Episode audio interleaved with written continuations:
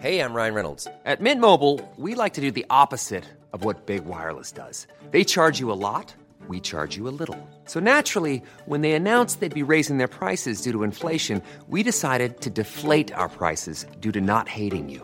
That's right. We're cutting the price of Mint Unlimited from $30 a month to just $15 a month. Give it a try at mintmobile.com slash switch. $45 upfront for three months plus taxes and fees. Promo rate for new customers for limited time. Unlimited more than 40 gigabytes per month. Slows. Full terms at mintmobile.com. Heraldo Podcast, un lugar para tus oídos. ¿Presentaste a tiempo tu declaración anual? Sí, sí, ayudaste a las finanzas del país. Esto es Primera Plana de El Heraldo de México.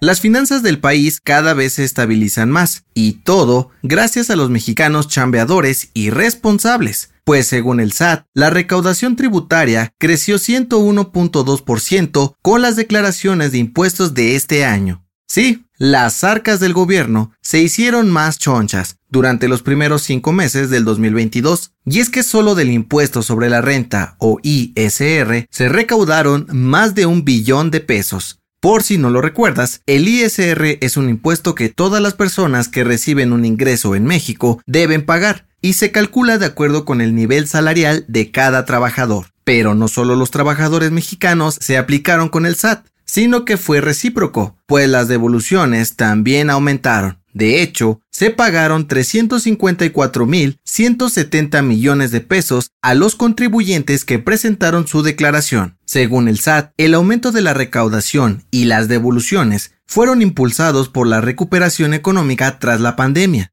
por lo que esperan que la tendencia siga así los próximos años. ¿Será posible? Gracias por escucharnos. Si te gusta Primera Plana y quieres seguir bien informado, síguenos en Spotify para no perderte de las noticias más importantes.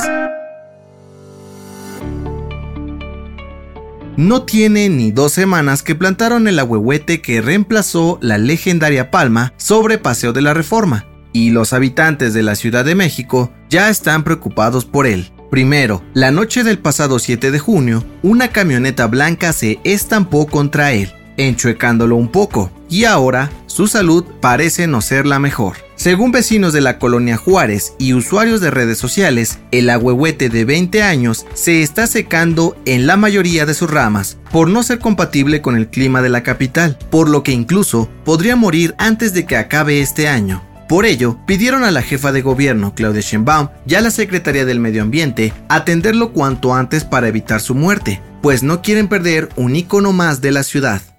En otras noticias, en la mañanera de este lunes, AMLO respondió a los legisladores del PRI, PAN y PRD y dijo que si no hacen nada en el Congreso por su moratoria constitucional, es decir, que cerrarán la puerta a cualquier reforma, por lo que aseguró que sería ideal que no cobraran y mejor pidieran licencia para no trabajar los próximos meses. En noticias internacionales, el Congreso de Estados Unidos anunció un nuevo acuerdo para limitar el acceso a las armas y garantizar la seguridad de miles de niños en las escuelas del país. Propusieron que la edad mínima para comprar rifles de asalto sea de 21 años y no de 18, además de no vender a personas con antecedentes de violencia doméstica u órdenes de restricción. Y en los espectáculos, a tan solo unos días del estreno mundial de la película Lightyear, Malasia y Emiratos Árabes Unidos la prohibieron por mostrar un beso entre dos mujeres, pues aseguran que ofende las creencias de ambos países y produce confusión en el público.